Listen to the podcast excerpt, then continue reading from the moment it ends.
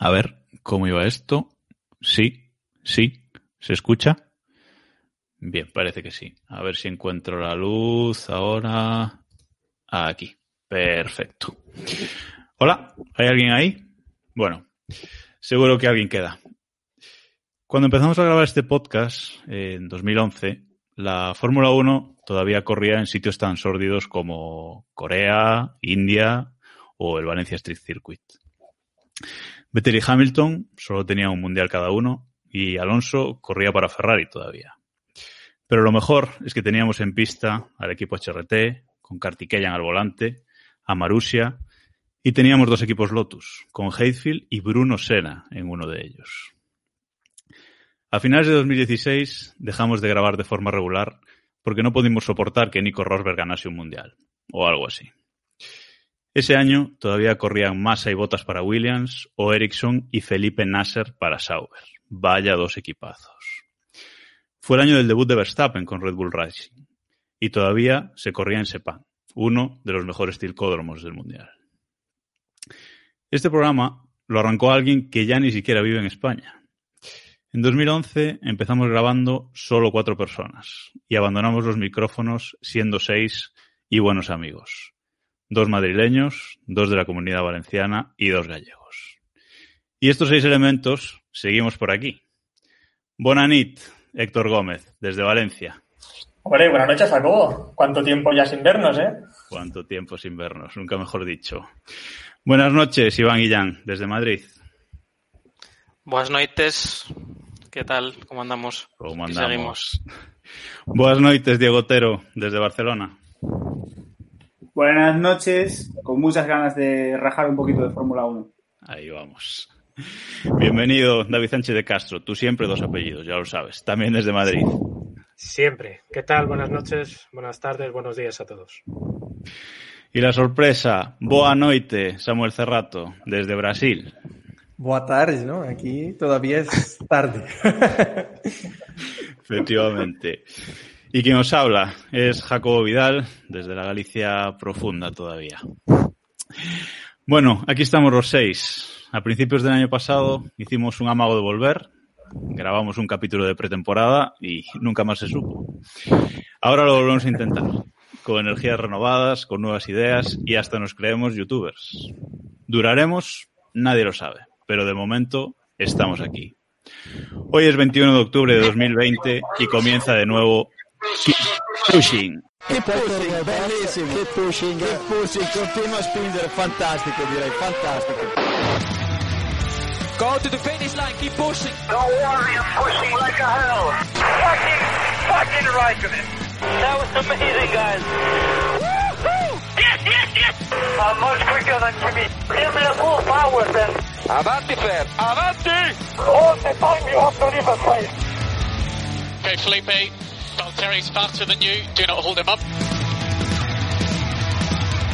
Okay, guys, this is ridiculous. Ok, guys, this is ridiculous. Hola a todos. Hemos vuelto, regresamos en formato charlas, sin secciones y sin cosas que nos compliquen demasiado.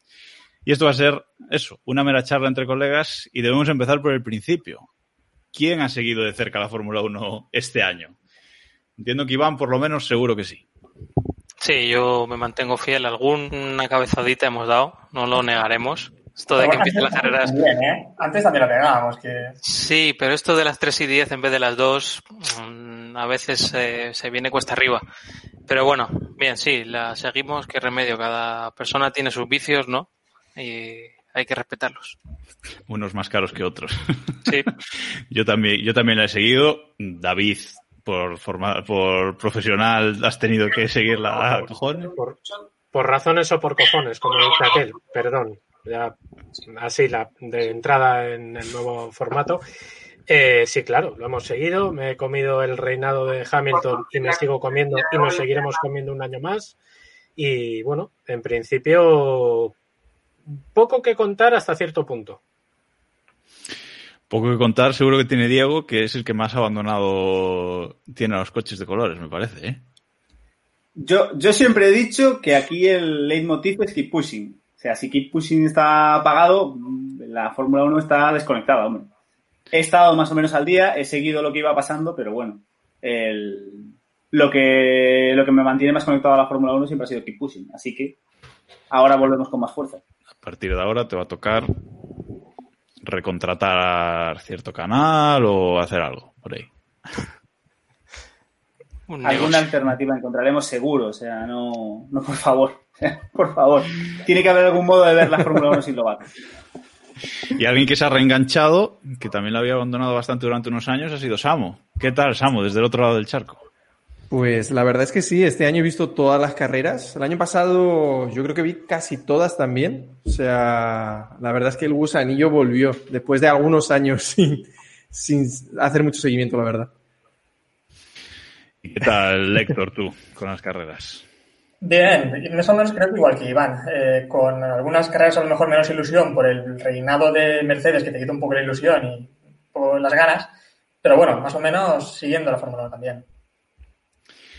Bueno, ¿y qué os parece entonces esta, esta temporada eh, tan rara, esta temporada que empezó en, en, julio, por cierto, problemilla mundial que hay por ahí? Una temporada que empezó en julio que va a tener solo 17 carreras, eh, bueno, solo entre comillas, con grandes premios repetidos en el mismo circuito y, y, y, sobre todo esto último sin innovar nada, ¿no? Es decir, carreras repetidas en el mismo circuito, en la mismo con el mismo trazado de circuito, excepto en Bahrein. Eh, bueno, un poco... Se han cagado un poco, digamos, David, ¿o qué?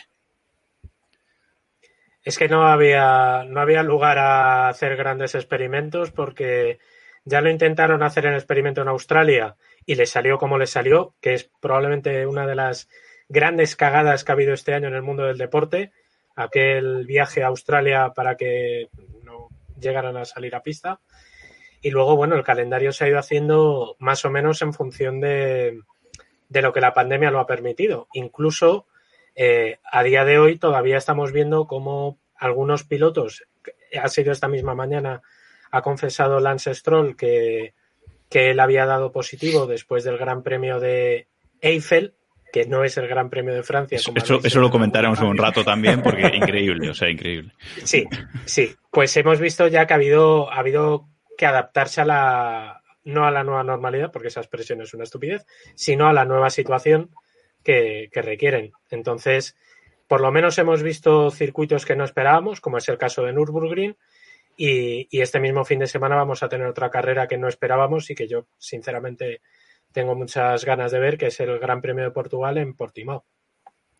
Sí, porque no hemos tenido parrillas invertidas, ni correr al revés en los trazados, etcétera, pero sí que nos ha traído una cosa buena esta pandemia, ¿no? Que son esos, esos circuitos, no sé si clásicos, pero bueno, circuitos molones, uh, hemos puesto aquí en, en, este medio guion que tenemos, circuitos molones que Portimao promete mucho, ¿no, Iván? Sí, no cabe duda. A, a lo mejor es un circuito que se queda un poco pequeño para la Fórmula 1, pero sí que es un circuito divertido. Yo creo que lo vamos a, a disfrutar, aunque luego en, la car en carrera sea un poco como en como vivimos en Mugello, ¿no? Que a lo mejor no puede haber tantos adelantamientos como se debe, pero bueno, eso no, no nos quita, como vimos en Mugello, precisamente tener una carrera atractiva.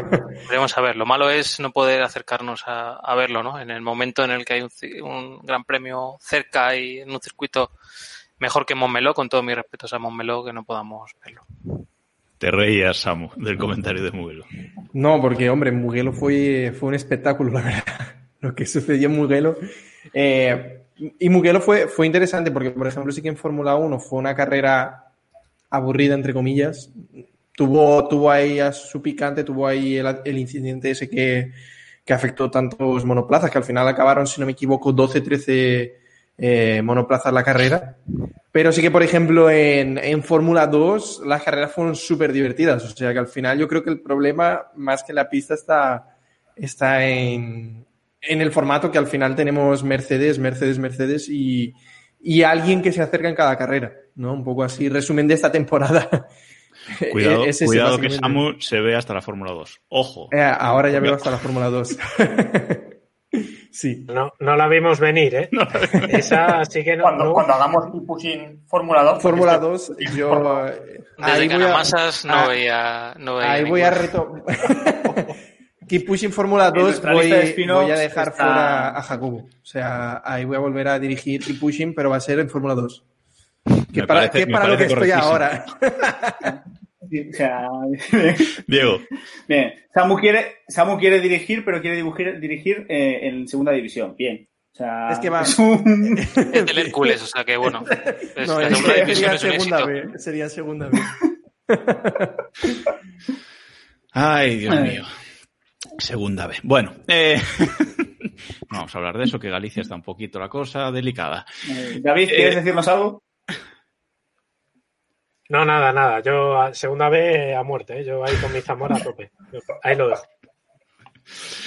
Bueno, eh, ¿qué os está pareciendo esta temporada eh, en general, a nivel eh, deportivo? Evidentemente sigue Hamilton dominando totalmente. El año que viene seguramente lo volverá a hacer, hasta que haya por lo menos cambio de normativa va a estar, va a estar complicado.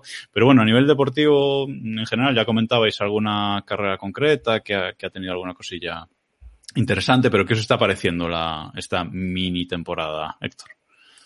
Hombre, pues la temporada, aparte de Mercedes, que ya comentabas que sí, se están saliendo y menos botas, pues Hamilton está arrasando. Tenemos un Verstappen que está siendo, está pilotando de forma increíble. Y si quitas a los Mercedes y a Verstappen, en realidad, el resto de la parrilla está muy, muy emocionante. Tienes ahí a los Mercedes Rosa, que le están, que le están haciendo bastante bien. Tienes eh, pilotos como Ricciardo, que el otro día también subió, subió al podio. Y en realidad también con los, la lucha entre los propios McLaren está siendo muy interesante. Así que en realidad, si quitas a los Mercedes y al Red Bull, al único Red Bull, por lo demás está siendo una carrera, unas carreras muy, muy divertidas. Iván. Sí, es lo que venía a comentar, lo que dice Héctor. La, la lucha por el. Vamos, eh, el interés es ver si Verstappen es capaz o, o las circunstancias le ayudan a pelear un poco con los Mercedes y ver la lucha del resto. Lo que pasa es que a lo mejor esa lucha sí que está muy disminuida el rendimiento de los coches. O sea, no se ve lucha real, sino que en algunos circuitos Renault es más rápido, como últimamente, y no hay lucha con, con McLaren. Está claro que eh, Renault va en ascenso. Eh, Force India, bueno, Racing Point eh, va en descenso, eh, no han podido avanzar mucho, aparte de- del milagro que tuvieron en, a principio de temporada, no han sabido rentabilizar eso. Y McLaren se está perdiendo, McLaren la evolución no, no le está yendo bien, han sacado puntos en, a principios de la carrera, han estado inteligentes tanto los pilotos como desde el muro y sacaron grandes resultados a principios de año, pero se ha venido bastante abajo y en la zona media perder algunas décimas es, es irte ya a calificar, eh, quedarte en Q2, eh, salir en tráfico, etcétera, etcétera, que le vamos a contar a la gente de Ferrari, por ejemplo, que están sufriendo eso. Antes de, dar paso a, David, simplemente que tenía aquí la tabla del Mundial, ya que hemos empezado con este podcast a mitad de campeonato. Eh, repasar rápidamente que lidera Mercedes eh, a más de 180 puntos Red Bull Racing segundos, tercero Racing Point y cuarto McLaren a cuatro puntos de Racing Point y por detrás quinto Renault a dos puntos de McLaren. O sea, está todo ahí muy, muy junto. Ferrari ya tenemos que ir al sexto puesto para encontrarlos. Eh, pero esa tercera posición del Mundial entre Racing Point, McLaren y Renault, eh, unos, eh, unos hacia arriba y otros hacia abajo, está muy, muy junta. David.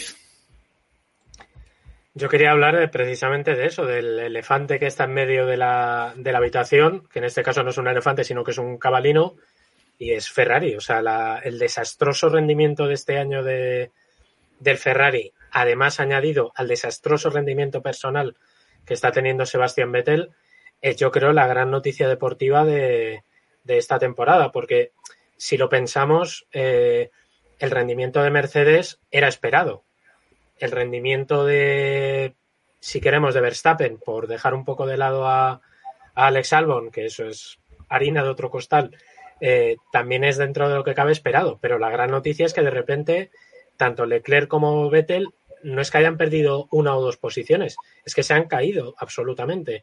Leclerc ha conseguido podios. Sinceramente, yo creo que no sabe ni él cómo los ha conseguido. De Eh, hecho, los lo ha celebrado como victorias, o sea que. que es para ello, porque probablemente eh, no pueda rascar mucho más. Si acaso tenemos una carrera loca, eh, tipo la de la de Italia, pues a lo mejor le vemos otra vez ahí, pero es más que probable que no, que no puedan estar peleando ya no digo por victoria, sino por un tercer, cuarto puesto en lo que queda de temporada, ¿no? Entonces, eh, en definitiva, yo creo que todos los resultados tenemos que medirlos en función del factor Ferrari, que yo creo que está, entre comillas, desvirtuando un poco esas posiciones. El tercer puesto de Ricardo del otro día demuestra, por ejemplo, que Renault sí está en ascenso, pero como comentabais, Racing Point ha caído en el problema que lleva teniendo desde hace muchos años. Empieza más o menos bien, pero no evolucionan. Entonces llega a mitad de temporada y se le ven las costuras. Entonces eh, hay, que, hay que medirlo un poco. Y luego, por atrás, ahondando en, en, la idea que decía Héctor, hay una igualdad extrema. Si el año no pasado. Puedes beber si quieres o lo que sea. no, es que me, me, me, está entrando. Ha sido entrar a hablar de Ferrari me ha dado el mal.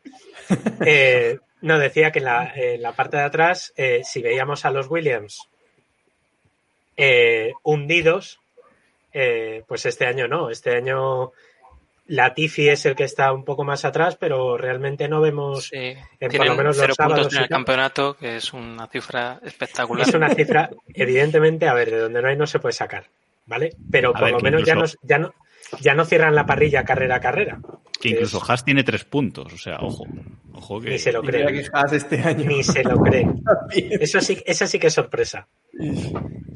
Que decepcionante Haas, ¿no, Samu, este año? No, a ver, Y Haas cada este año va año, peor. Eh, eh, Este año yo espero, solo espero que el Drive to Survive de Netflix haya mejorado, porque lo que es el monoplaza, vamos, o sea, cada año van a peor. Aquí sí que aplican peoras, como, como hablábamos ahí los tiempos ancestrales de Keep Pushing.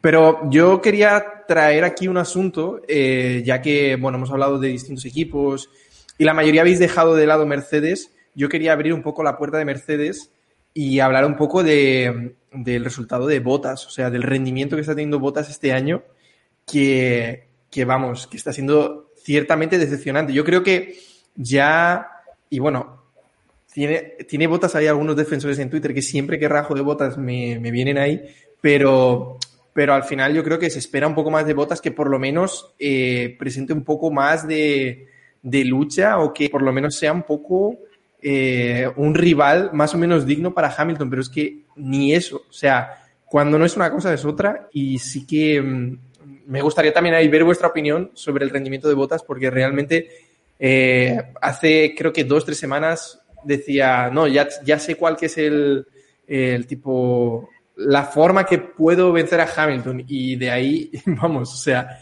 ha sido desastre tras desastre. Entonces, realmente creo que otro de los temas a tratar sería ahí el rendimiento de Bottas versus Hamilton. Hombre, que el propio Bottas dijo que él es mejor que Hamilton. Al menos, eh, si está ¿no? en otro momento, es mejor que Hamilton.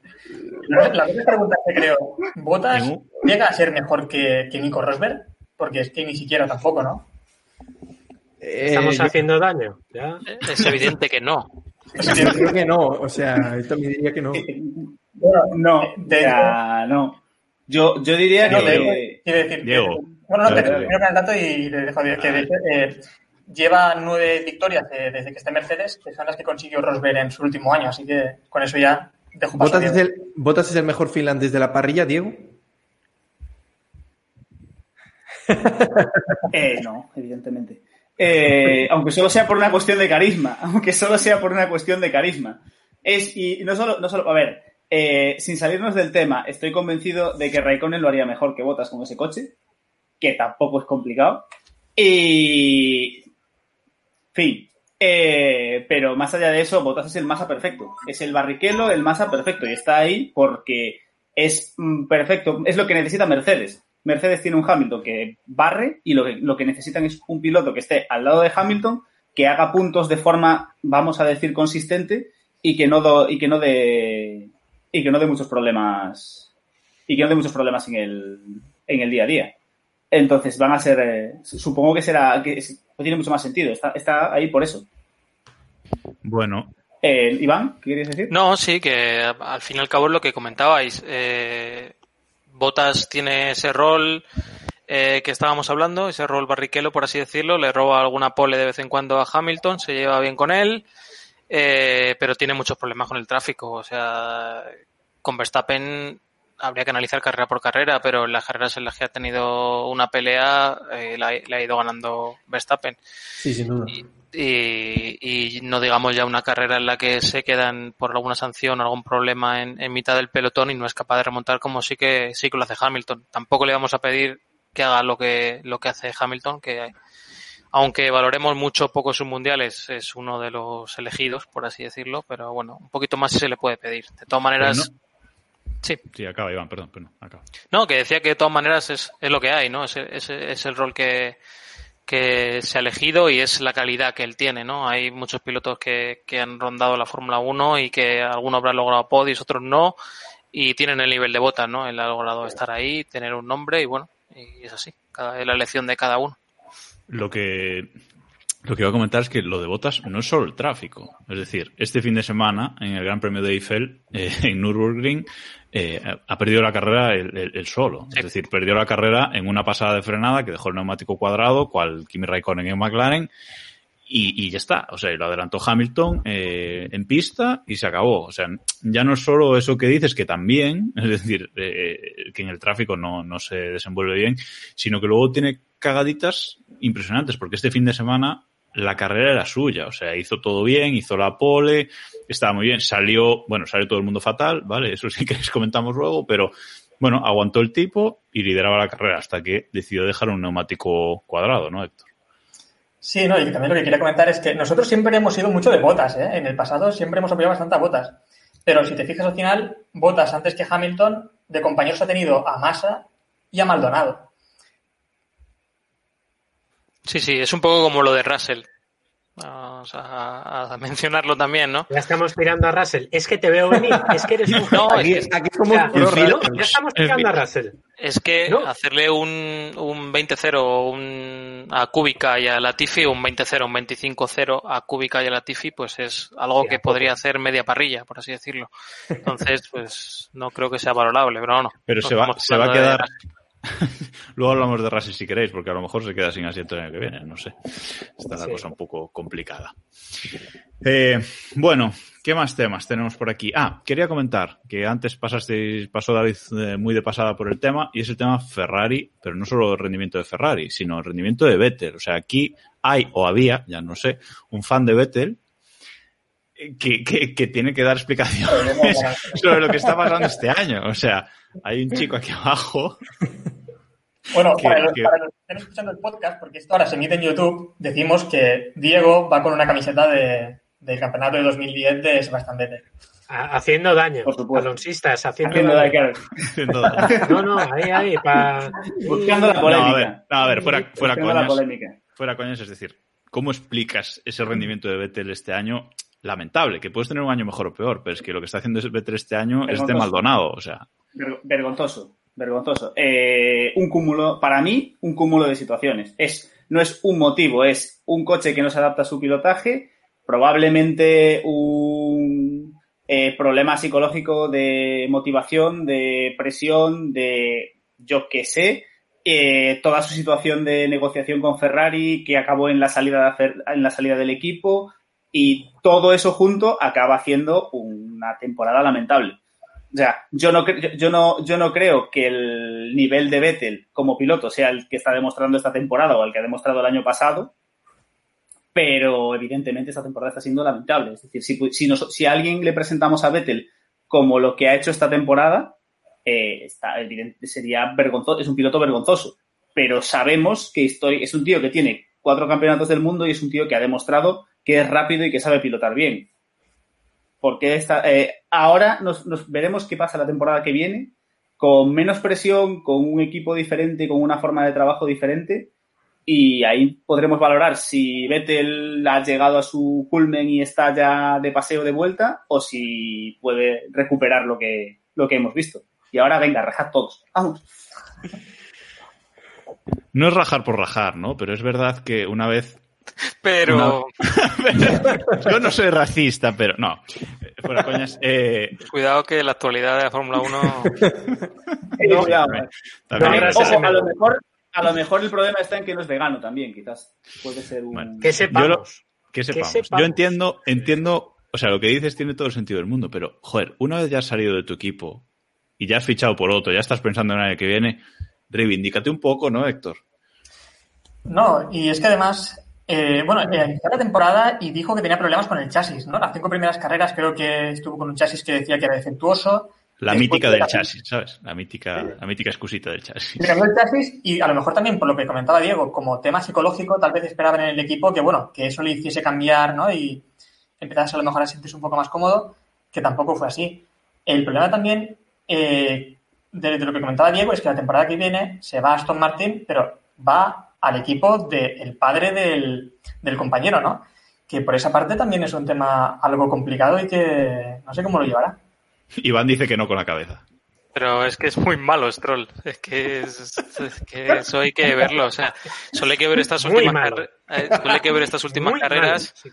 eh, que Pérez no está teniendo lo- las mejoras y que a Pérez sí que le están dando cera con el tema de evoluciones, información, etcétera, del coche y al final tampoco le está sacando de por delante nada a Stroll, así que yo no confiaría en que Vettel liderará fácil y Stroll estuviera al lado mirando lo que hace Vettel. Solo hay que ver que Stroll- llegó, llegó allí Sam. diciendo dónde estoy, dónde estoy, dónde estoy y, y vamos, hizo una carrera buena eh, sin haber dado una vuelta. O sea, eh, metió el coche en los puntos. O sea, eh, que el, El monoplaza coche no es va bueno. mal. El coche no va mal, el problema es otro. A ver. Stroll es tan bueno que su padre ha comprado el equipo y nadie era capaz de poner la mano en el fuego porque fuese a pilotar el año que viene. Entonces, a ver, es un poco el nivel, el nivel, de- o sea, vamos a medir un poco el nivel del piloto. Un día, un día tenemos que entrar, hablamos luego. Un día tenemos que entrar en el debate de, de quién adelanta peor. O sea, si Stroll o Botas, ¿no? Porque ahí el, el nivel de, de apretar al de delante es más o menos el mismo. Bo- Botas adelanta menos porque sale más arriba.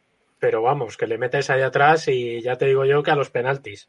El, de- el debate yo creo que sería otro, que sería quién se deja adelantar mejor.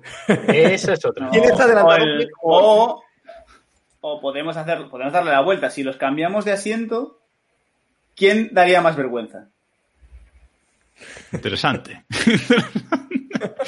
bueno, os iba a decir, eh, avanzando un poco, algo que destacar de, este, de esta última carrera, Gran Premio de Eiffel. ¿Alguien sabe por qué le han llamado así? David, a lo mejor tú que estás más en el día a día. Estas cosas se me preparan, eh, Jacobo. No, No, pero sé. es para pillarte. Es para pillarte. No, si no sabes, no lo sabes, ya está. No, pero creo, creo que es por el, por, por el diseño del, del circuito, pero es que no, o sea, no tiene sentido que no lo llamen Gran Premio de Alemania. Que a mí lo que me No. sorprendió es la única de carrera a derechos, yo disputar ahí- creo, ¿no?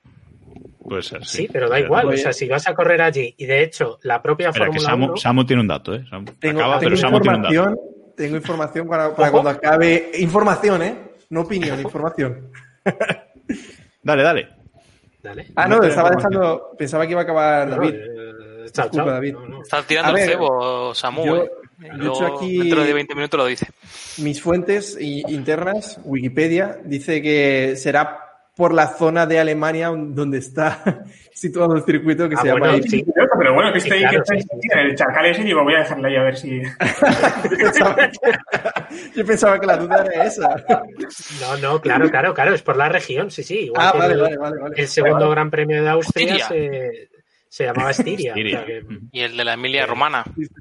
eso, pero ese, ese no, bueno, no voy a entrar en ese, no voy a abrir ese melón. No entres ahí, no. De- Eh, no, bueno, eh, tenemos- tuvimos un momento, yo solo voy a comentar una tontería, un momento muy pastor maldonaliano, es así, David, ¿no? Eh, que es este, este adelantamiento de Raikkonen chimpando a Russell. O sea, directamente dijo, venga, fuera de pista, ¿no, Iván? Sí, voló, voló alto el, el Williams por una vez. Bueno, ¿qué le vamos a hacer? Al final es un tema puntual y ya está. No creo que Raikkonen tenga problemas a menudo en, en tráfico y bueno, le podemos perdonar eh, por una ocasión lo que estábamos hablando. Ya le queda poco en la parrilla, parece. Y otra cosa destacable de este fin de semana es que Hamilton por fin ha igualado a Schumacher en número de victorias, ya lo había superado también en, en poles hace mucho, número de victorias, 91 victorias los dos, y las que le quedan llegar a las 100 y, y las pasará seguramente. Momentazo eh, con el casco de Schumacher, con Mick Schumacher dándole el casco de su padre a Hamilton, un momento muy emotivo, ¿no, Sam? Sabía que me ibas a dar paso con esto, pero... Por supuesto. A, a ver, a ver, yo debo decir que... No sé, no sé. Hamilton va, va, a ganar, vamos, las carreras que Mercedes quiera que ganen, ¿no? Porque a este ritmo, pues va a superar los récords de, de Schumacher. Bueno, ya probablemente la semana que viene hablemos de que, dentro de dos semanas, ¿no? De que ha superado ya el récord de Schumacher. Eh, a ver, es difícil comparar porque al final el, el dominio de, de, Ferrari en esa época era prácticamente al mismo nivel que el que tiene Mercedes ahora, ¿no? Es prácticamente lo mismo. pero, eh, pero... Nos reímos porque a David le ha dado un tirón. Vale, o sea, a David le ha dado un tirón. De ahí vienen las risas. No, no pasa nada. Tranquilos todos. Sigue, Samu, perdón. Pero, pero básicamente, eh, a ver, al final, de verdad es que no, no, sé mucho qué decir porque... Para ti son incomparables, ¿no? Me, Esto, es, el es, que son incomparables, o sea, son cosas incomparables comparar a Schumacher con Hamilton, o sea, ya tiene que comer cocido Hamilton para llegar al, al pie de Schumacher, sinceramente. Bueno, pues, no, va a pasar. No va, no va, a pasar, por eso lo digo, sí, efectivamente. David, por cuentas. alusiones. O sea, me parece un poco todo. A ver, es el marketing este de no, vamos a colocar a Mick Schumacher aquí, que le entregue el casco y tal. En fin, que son estos temas de la Fórmula 1 que antes yo creo que no se cuidaban tanto, pero que ahora es el detallito, ¿no? El detallito. Vamos a hacer esto porque, porque luego subimos la foto a las redes sociales y tiene 30.000 likes, ¿sabes? Pero fuera de eso, pues me parece, pues en fin, una tontería. No se te ha oído, Héctor, lo que has dicho. Ah, no, digo que quedó bonito, quedó bonito. Fue un... La imagen, la verdad es que sí que fue. Estuvo muy bien. David. A ver, es, es una cosa.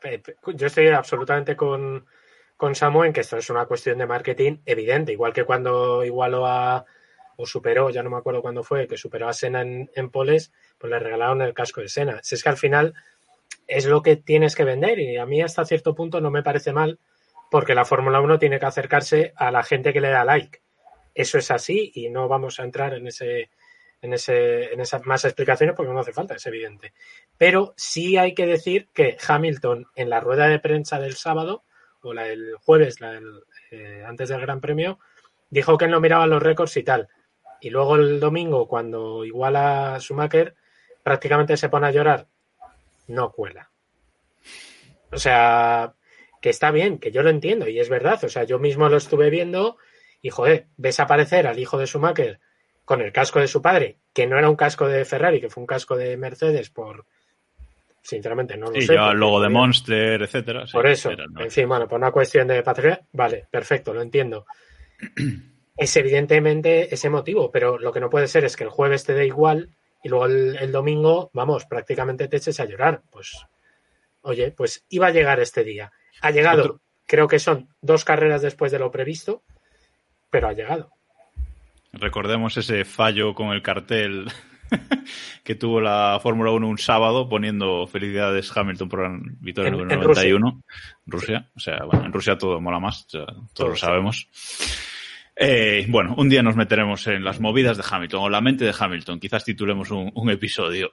Iván, querías comentar. No, yo quería decir un facto. Hay un factor entre los dos que a mí me parece importante de, de comentar y es el, el, la llegada, o sea, los años triunfales de, de Schumacher en, en, Ferrari por un lado y los años triunfales de Hamilton por el otro. Eh, todos tenemos la imagen de que Ferrari mejoró a raíz de Schumacher, que Schumacher fue el que aglutinó allí a, a Brown, a Todd, etcétera, y que ese equipo fue creciendo y a base de mucho trabajo, etcétera. Todos sabemos la anécdota de, de que a las 12 de la noche se iba Schumacher a por las pizzas para los mecánicos, etcétera, para que siguieran trabajando toda la noche. Y ahora se da la impresión de que Hamilton, eh, pues prácticamente va allí y se le da todo hecho y le llega el sábado por la mañana en su jet de Nueva York, se sube en el coche, pole y el lunes está durmiendo en, en Nueva York otra vez y con el perro y etcétera. Yo creo que el, probablemente el, el hecho de que Hamilton esté en Mercedes no haya influido tanto en el desarrollo del coche, pero eh, también es probable que se esté minimizando mucho la aportación de Hamilton en otros factores, porque no puede ser que, que, valoremos mucho la aportación de otros pilotos y que nos parezca que Hamilton tiene la vida hecha con, con llegar al circuito el, el viernes. Así a que mejor, bueno. A lo mejor era otra Fórmula 1 también, ¿no? Sí, eso, es- eso está claro. Y también el presupuesto también que tenía Ferrari era para otra Fórmula 1 también. Entonces, pues bueno, podemos. Es un debate larguísimo que podemos dedicarle un capítulo si queréis. Ahora, cuando venga el invierno. Bueno, Diego, ¿querías comentar algo también? No, bueno, que es la- yo creo que es la, la discusión de siempre de vamos a ponernos a comentar, eh, a discutir quién fue mejor piloto, si Hamilton, Schumacher, Senna o Fangio. Son épocas distintas. Es mucho más fácil, entre comillas, pensar que no puedes comparar a Hamilton con Senna porque hay demasiados años de diferencia, pero al final la situación de Schumacher cuando ganó y la de Hamilton cuando está ganando no es comparable, pero lo que es indudable es que todos ellos son, son grandes pilotos y que escoger al mejor es imposible porque eh, no puedes ponderar en la época y para algunos tiene más valor eh, Senna o Fangio jugándose la vida y para otros tendrá más valor pues eh, los resultados que están sacando Hamilton o, Schumacher. Entonces, no sé, es un poco polémica por polémica. Sí, bueno, ya sabemos que podemos buscar la polémica en, en donde queramos, que hay, hay muchos sitios y este año más todavía. Bueno, eh, decíais antes del presupuesto de Ferrari, hay quien no se quiere gastar un duro más en la Fórmula 1 y es Honda que ha dicho que se va, que no Qué quieren bien- saber Qué bien hilado, Jacobo. ¿Ves? Es que no estamos, ta- no estamos tan oxidados como, como parece. ¿eh? Eh, Honda ha dicho que se va. No habéis eh, visto el corte, no habéis visto el corte de audio cuando Jacobo ha vuelto a entrar para poder meter Calla, eso calla. y que- De hecho, es otro día. ¿No veis que ha cambiado la luz? Se van a dar cuenta por el reloj de Héctor. Por el reloj de Héctor ahí se van a dar cuenta. Eh, Bueno, Honda ha dicho que se va, que deja a Red Bull en la, en la estacada, volvieron con McLaren, lo hicieron fatal, se enemistaron con Alonso, han ido a Red Bull, han ganado alguna carrera, han mejorado, pero ahora han dicho que, que se van, que no van a estar más y dejan a Red Bull en una situación complicada porque Mercedes no les pueden ni quieren darles motores, Ferrari parece que tampoco y Renault centrándose en su equipo propio eh, parece que tampoco están por la labor y además con la enemistad que hay eh, entre, entre Renault y, y Red Bull, ¿no? Que casi tuvo que salir, bueno, salió Renault por la, por la puerta de atrás realmente, le cambiaron el nombre a los motores, etcétera. Entonces, bueno, situación eh, complicada para Red Bull. Parece, Héctor, que van a seguir con esos motores Honda si la FIA les deja renombrándolos o algo así. ¿Cómo, cómo ves la situación? Hombre, lo veo muy complicado para, para un equipo que quiere competir, ¿no? Por, por mundiales y quiere competir por estar ahí. Eh, yo creo que al final lo normal sería que llegaran a un pacto con Renault. No sé si los demás piensan lo mismo. Lo que sí que es verdad es que cuando se separaron de Renault quedaron bastante mal, con muchas críticas a los motores y como si toda la culpa fuera de ellos, ¿no? Entonces va a ser complicada resolver esa situación, esa relación, pero creo que conviene a ambos, a ambos equipos. Samu. Pues sin duda a quien coloca en un problemón es a Red Bull, que como decías, pues también no puede recurrir, entre comillas, a Renault. Mm, Ferrari y Mercedes también pues no van a querer dar motor. Entonces yo creo que ahí el problema grande va para, para Red Bull, sin duda va para Red Bull. Red Bull que este año ya de por sí eh, da la sensación de estar un poco por detrás, un poco más atrás de lo que estaba en temporadas anteriores, ¿no? Parece que la distancia incluso con Mercedes eh, es mayor y la, la, cercanía, al contrario, con el resto de equipos de, de, mitad de la parrilla, pues es menor. Entonces, otro problema más para Red Bull, que también está con todo el problema de, de la cantera de pilotos, ¿no? Que también tiene Albon por ahí, que no sé si es más problema quedarse sin el motor Honda o tener a Albon dentro del equipo. Creo que no lo he dicho antes, pero Honda abandonará la Fórmula 1 a finales de la próxima temporada, 2021. Y lo que ha pedido Red Bull es que se congele la evolución de los motores. Parece que Mercedes estaría de acuerdo para poder ellos seguir con, con ese motor con garantías. Nos ha jodido. Parece que Ferrari tampoco vería mal esta opción, pero, perdón, Renault tampoco vería mal esta opción, pero desde luego quien no quiere que se congelen los motores es un Ferrari, que evidentemente tiene mucho, mucho, mucho que mejorar, ¿no, David? Sí, no solamente de, de chasis que tienen un serio problema, sino de motores, porque además eh, la situación en la que está metida ahora Ferrari viene un poco de lo que pasó el año pasado. El año pasado les pillaron con el carrito del helado, que llevaban básicamente, dicho así muy rápido y en muy corto y probablemente mal, eh, habían trucado los sensores del consumo de combustible Y entonces digamos que por eso de repente desde la carrera de Bélgica 2009 en adelante parecían otros otro coche, ¿no? Y entonces se llevaron más victorias que, de hecho que los Mercedes, etcétera. De aquellos barros vienen estos lodos, o al revés, nunca he sabido cómo es ese refrán. Eh, y evidentemente ahora mismo Ferrari está en un problemón muy serio. El año que viene, para la, para la evolución de, del coche, aunque la, la normativa es básicamente la misma, se recupera la idea de tokens, entonces Ferrari va a poder evolucionar un pelín, no creo que mucho más, porque la base es mala, entonces de una base mala, de una mala raíz no va a salir un buen árbol y, y no, es, no es fácil que puedan dar un salto de calidad, pero es evidente que si les congelan los motores para 2022, pues ya pierden otros dos años más mínimo o en función de, de cuántos años lo decidan cortar. Pero si se, si se pasan de tokens, la FIA le hace un arreglo. ¿eh? O sea, bueno, la A ver. Fiarrari, eso ya lo sabemos. Fiarrari o sea. de siempre. Sí, sí, sí, sí. no, no va a haber, no va a haber problema. Bueno, vamos a, a dejar el tema de Honda y, y vamos a meternos eh, de lleno en el mercado de pilotos. ¿vale? Estamos en un buen momento eh, para meternos mitad de temporada, más de mitad de temporada. Eh, hay muchas cosas que ya se están moviendo, que ya se están moviendo para el año que viene. Esta temporada ha sido muy extraña porque antes del inicio, recordemos que empezó en julio, antes del inicio ha habido muchos anuncios de pilotos ya para 2021, es decir, rarísimo, antes de que empiece la temporada, muchos pilotos ya estaban confirmados con sus eh, equipos del año siguiente. Entendamos eh, Sainz a Ferrari, Ricciardo a McLaren y el regreso del hombre, que eso lo vamos a dejar para el final. Vamos a hablar del mercado sin hablar del hombre, ¿vale? Eh, bueno, como, y hay muchos huecos sobre todo este año. Vettel se va, ya decíamos antes, Vettel se va a Aston Martin, hay un cambio de nombre en el equipo Aston Martin.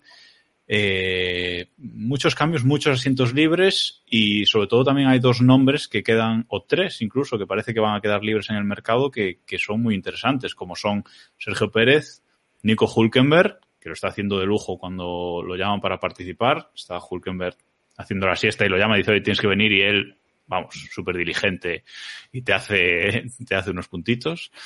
Eh, y luego el otro es Stroll, que comentábamos antes, ¿no? Que parece que a lo mejor también se puede quedar sin, sin asiento. ¿Cómo lo ves, Diego? ¿Cómo ves esta silly season más silly que nunca? Porque lo de 2021 va a ser una revolución tremenda. Bueno, ya nos tocaba, nos tocaba un momento de, de cambio, revolver un poco los un poco los pilotos, pero al final lo realmente es eh, hay mucho movimiento, pero lo importante se queda estable.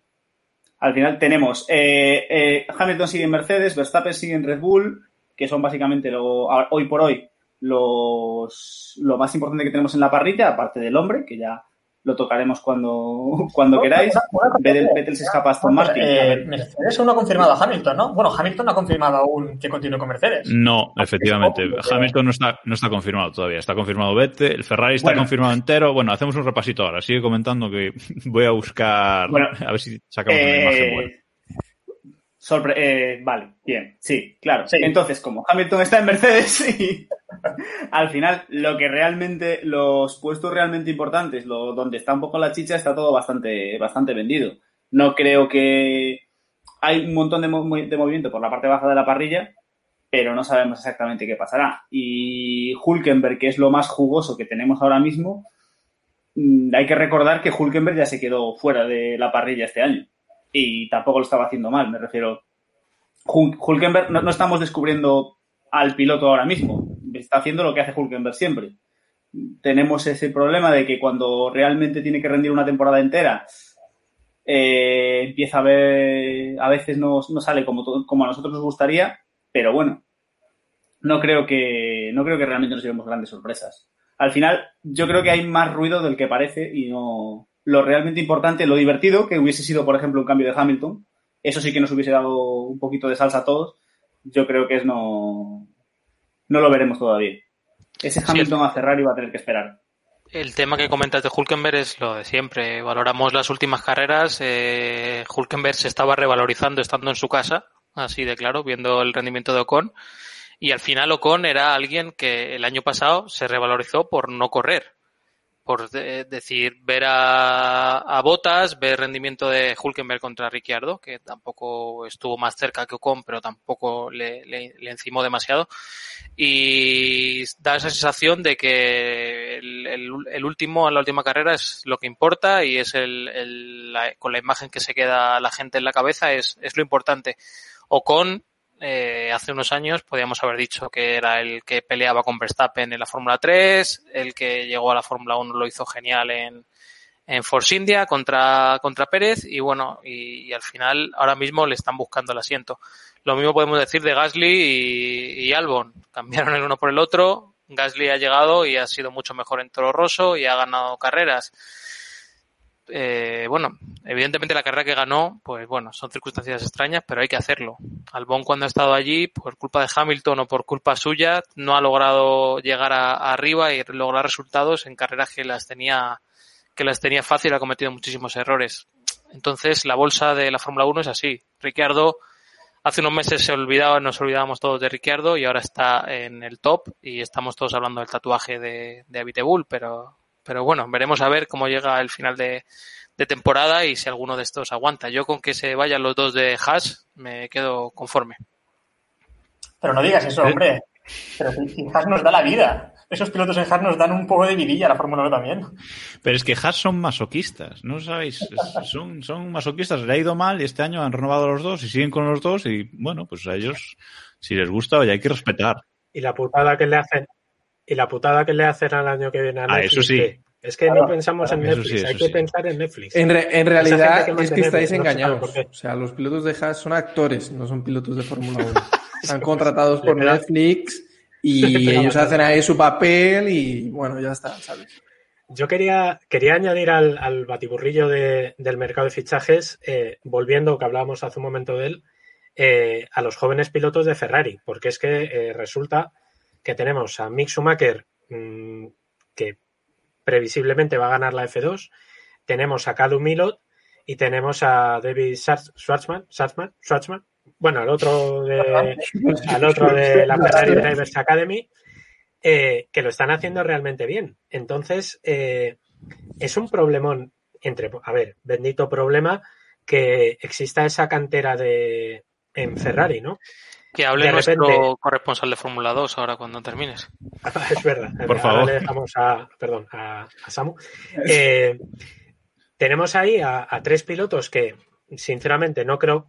Luego, a ver, luego esto depende porque luego muchos pilotos que han subido a, a Fórmula 1 se han comido los mocos. Ejemplo, Stoffel Van Dorn, que todavía tiene el récord de victorias y, la- vamos, que era la releche.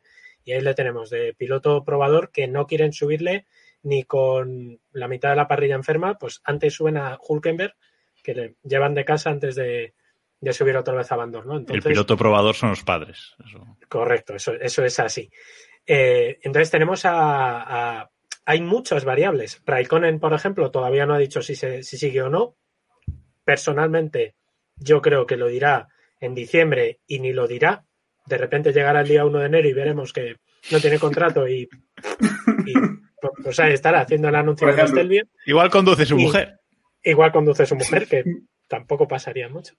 Eh, y luego el factor Hamilton, yo no, a ver, eh, en teoría esto está, llevan desde enero. No, no, esto está renovado, esto está, ya lo tenemos hecho, pero estamos a punto de entrar en noviembre y Hamilton no tiene firmado contrato para el año que viene. A ver, Efectivamente. raro será que marche, pero ¿A cuidado, dónde? que Rosberg, de la de Rosberg, ¿eh? No, no, no vamos a entrar No, en el debate casa. Hamilton ahora. No, no, no, no, no, que no tenemos tiempo de entrar en el debate. De entrar en el debate. No, ahora, ahora voy a dar paso a, a nuestro corresponsal de Fórmula 2. Eh, pero antes quería comentar un poco rápidamente cómo está ahora mismo la parrilla de 2021. Eh, decíamos, Mercedes solo ha confirmado a Bottas, Hamilton sigue sin contrato, Ferrari está completo con Leclerc y Sainz, McLaren está completo con Ricciardo y Norris, en Aston Martin está Vettel confirmado, pero hay un hueco. Alfa Tauri, ninguno de los dos confirmados. Eh, en Red Bull, confirmado Verstappen eh, y hay un hueco. Renault es el tercer equipo que está completamente confirmado, que está el hombre y Ocon. Alfa Romeo, los dos sitios libres. Haas, los dos sitios libres. Y en Williams, parece que la, bueno, los dos realmente, tanto Russell como Latifi, tienen contrato para 2021, pero como ha habido un cambio de propietario en el equipo, que comentaremos otro día con Iván, Eh, pues parece que. Parece Dejamos que a Iván Russell- solo para ese podcast. Parece que Russell en Williams su asiento pende de un hilo, ¿vale? Parece que quieren subir a Pérez. Bueno, ahí Iván dice que no. Bueno, Fake ya lo veremos.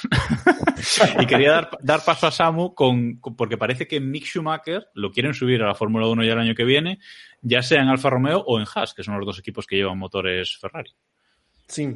A ver, pues la verdad es que eh, Mick Schumacher, si no estoy equivocado ahora mismo, es el líder de la Fórmula 2 y realmente ha, ha tenido una temporada muy, muy estable. O sea, sí que es verdad que costó en llegar la primera victoria. Si no me equivoco, su primera victoria fue en Hungría.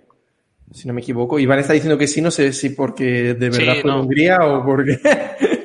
Pero vamos, que le costó conseguir sí. la primera victoria, pero sí que es verdad que, vamos, era prácticamente un abonado al, al podio.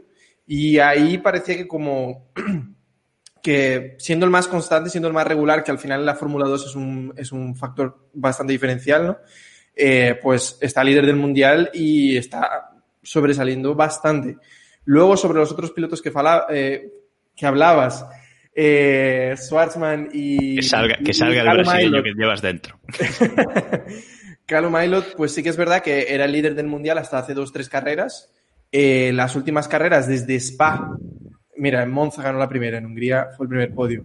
Eh, en Spa eh, comenzó a ir para atrás, Callum Aylott, si no me equivoco, perdió el, el liderato, no recuerdo contra si era contra Sí, no puntuó ninguna de las dos carreras. TikTok o no, no, no me acuerdo contra quién. Eh, y realmente parece que las últimas carreras, desde Inglaterra para, para el final del campeonato, ha ido pues un poco peor. No sé si por la presión también de verse cerca de la Fórmula 1, la presión del liderato, en fin. También ya, ya sabemos que las categorías inferiores son un poco cambiantes en ese sentido. Entonces, pero vamos, eh, y Schwarzman también estaba en un nivel bastante constante como, como Mick Schumacher. Al final yo creo que Mick Schumacher acaba teniendo también esa aura, obviamente, del apellido que lleva, ¿no? Pero vamos, ahí está eh, líder del Mundial de, de Fórmula 2. Entonces yo creo que realmente puede tener una oportunidad buena. Ya, ya vimos que Alfa Romeo se iba a subir en Eiffel, pero bueno, no las circunstancias no se dieron finalmente para que, para que diera sus primeros entre- entrenamientos libres. También imagino que para sumar puntos para la superlicencia. Eh, pero vamos, seguro que de aquí a final de temporada lo van a poner a rodar para sumar eh, puntos para la superlicencia, conseguir la superlicencia y seguro intentar eh, ponerle como pi- piloto titular el año que viene. Al final yo creo que la opción Alfa Romero es una, Romeo. Alfa Romero. No, Romero habría estado bien, pero, La opción Yo Alfa. Romeo es una opción muy buena a nivel formativo para, para Mick Schumacher. Y seguro, pues, si da la talla, vamos, ¿qui- ¿a quién no le gustaría ver a Mick Schumacher en, en Ferrari, no? O sea, tiene esa, Héctor. esa aura. Héctor, que querías comentar algo de eso. Bueno, quería hacer un apunte sobre, sobre Red Bull, que creo que es uno de los equipos que más complicado lo tiene actualmente, porque estamos viendo que Albon no está dando la talla, eh, más o menos está ocurriendo lo mismo con que ocurrió la temporada pasada con Gasly, que, que Verstappen pues está destruyendo a todos sus, sus compañeros, ¿no? Y, y Red Bull hemos visto que ha pasado de tener un cuello de botella con grandísimos pilotos eh, que han ido llegando a la parrilla, como también incluso Alguersuari y otros tantos, eh, y ahora mismo no tienen tampoco ningún piloto destacable que Has subir. tenido, has tenido que mencionarlo, ¿no? O sea, Sí, sí, tenía que hacerlo, tenía que hacerlo. Hay que. O sea, tú quieres gafarnos el primer. el- el Buen primer piloto, mello- mejor DJ. Vale, cerrando el despertador. Eh, iba a decir simplemente eso, que ha pasado de tener un cuello de botella Red Bull a no tener realmente pilotos ahora mismo que subir ni siquiera al, al Alfa Tauri. Sí, se habla, se habla de Hulkenberg, ¿no? Que, que igual sube, que quieren subir a Hulkenberg a lo mejor a Red Bull. Sergio Pérez podría ser, pero claro, sería romper ya ese, esos escalones que había ido creando, que había ido creando Red Bull. Y eh, Samu a lo mejor está siguiendo más. Uno de los que se hablaba que podía subir al menos al Alfa Tauri era eh, Yuki Tsunoda, ¿no? Sí, que está tercero en el campeonato, de hecho. Sí. Que Eh, se escribe Yuki con Y Tsunoda. O sea, bueno, sí. Sí. Tsunoda. De Eh, hecho, os voy a, os voy a pasar otro. Estaba en Red A Bull. ver, a ver, uno a uno, acaba Héctor. que digo que estaba puesto un poco por, por onda, ¿no? También, por presión un poco japonesa. Bueno, ahora ya se acabó la presión. Eh, os voy a pasar otro dato por ahí y estoy buscando esa información porque mm, bueno, ya, ya habéis dicho antes también el tema de que los, los pilotos de test, pues al final, en fin, que no sirven para nada. Pero eh, Alfa Tauri contrató hace algunas semanas un piloto, un piloto brasileño para ser piloto de test también, que, vamos, yo no lo conocía, yo no lo tenía en el radar, pero parece que es un miembro también del, del equipo de joven, o de la cantera de jóvenes pilotos de Red Bull, se llama Sergio Sete Cámara, y yo no le tenía traqueado. Vamos, eh, estuvo en Fórmula 2, pero yo no le tenía ahí en la órbita y parece... Un clásico. Bueno, Sete pues- Cámara fue probador, probador de McLaren, bueno, probador o piloto de estos que Pero no ponen este, no de este. McLaren. pues yo no lo es tenía... Sete- Fueron en, Sí que en sí que sí que es. años ¿Cómo va a ser? Sí, es el mismo, es el mismo, es el mismo. sí. Aquí- Digo yo, digo, a lo mejor hay un hermano perdido. Qué sé. Claro, es el mismo. Luego fue para la Fórmula E, parece también. Pero en fin. Pues. Eh, yo vi algunos, algunos comentarios suyos en Twitter que, vamos, no sé si eran humo, pero el tío estaba ahí medio que dejando entrever que igual tenía un espacio en Alfa Tauri o que podía estar negociando. En fin, no sé. Pero ahí lo dejo. No Vale. sé, si el futuro de Red Bull yo creo que no debe pasar por sete cámaras, tacostas, etcétera. O sea, bueno, si tienen buenos pilotos, pues bien, y si no, tendrán que, que coger a alguien con 17 o 18 años y ponerlo a la Fórmula 1 como ya han hecho con otros que hemos hablado. Así que para adelante, no creo que fichen en otro lado, la verdad. Jacobo, ya te dejo, que te estresas. Ah, no, no, no es que me estrese, es que, es que se nos acaba el tiempo por hoy. Este año, bueno, este año. Este es el primer capítulo, igual nos pasa como el año pasado, igual seguimos. Bueno, la intención es seguir. Dentro de dos años, con el nuevo formato, veremos cómo. Una de, la- cómo una- va a una de ir. la- una de las novedades que te- queremos meter este año es durar siempre menos de, de una hora, ¿vale? Para, sobre todo fa- para facilitarnos a nosotros también la grabación. Así que hasta donde den los temas, hoy han dado hasta aquí. Eh, dejamos para el próximo No programa. vamos a hablar del hombre. No, no vamos a hablar del hombre. Vamos a perder para- audiencia por no hablar del hombre, ¿eh? Lo dejamos para, para el programa. A ver, es audiencia. Es el gancho, es el gancho. Es el No sé gancho. de qué habláis. Bien. Vamos a empezar, vamos a empezar el próximo capítulo eh, hablando de hablando del hombre y de su regreso. Así que bueno, para empezar, creo que ha estado bien. Creo que estamos bastante, bastante bien. No, no estábamos muy oxidados y, y hasta aquí por hoy. Muchas gracias a los que todavía sigáis ahí escuchándonos. Eh, muchas gracias, Diego, por estar aquí de nuevo tras cuatro años o, o dos, depende cómo, cómo se vea el último capítulo grabado. Sí, ese, ese último capítulo es una nebulosa que no. Es algo que no tenemos muy claro. No existió. Deberíamos borrarlo del feed. Bueno, gracias por estar aquí. David, gracias a ti también. Gracias a ti, guapísima, cuerpo, genio. Ojalá.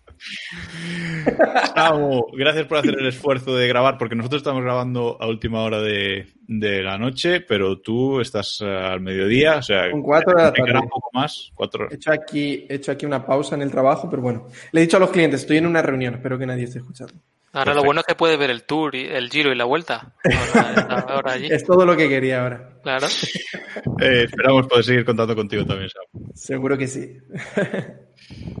Iván, para la semana cambianos ese cuadro del fondo, ¿eh?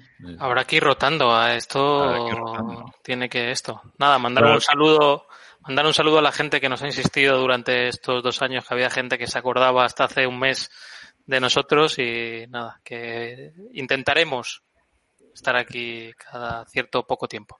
Intentaremos, intentaremos seguir con este nuevo formato. Por cierto, a los que nos estáis escuchando en formato podcast, pues vamos a seguir así, va a ser nuestro medio principal, pero bueno, ya sabéis que estamos en YouTube ahora también, seguramente más adelante avisaremos si nos queréis ver en directo, hablarnos por el chat, etcétera. Bueno, ya iremos viendo a ver cómo, cómo vamos mejorando el No formato. te arriba tampoco, ¿eh?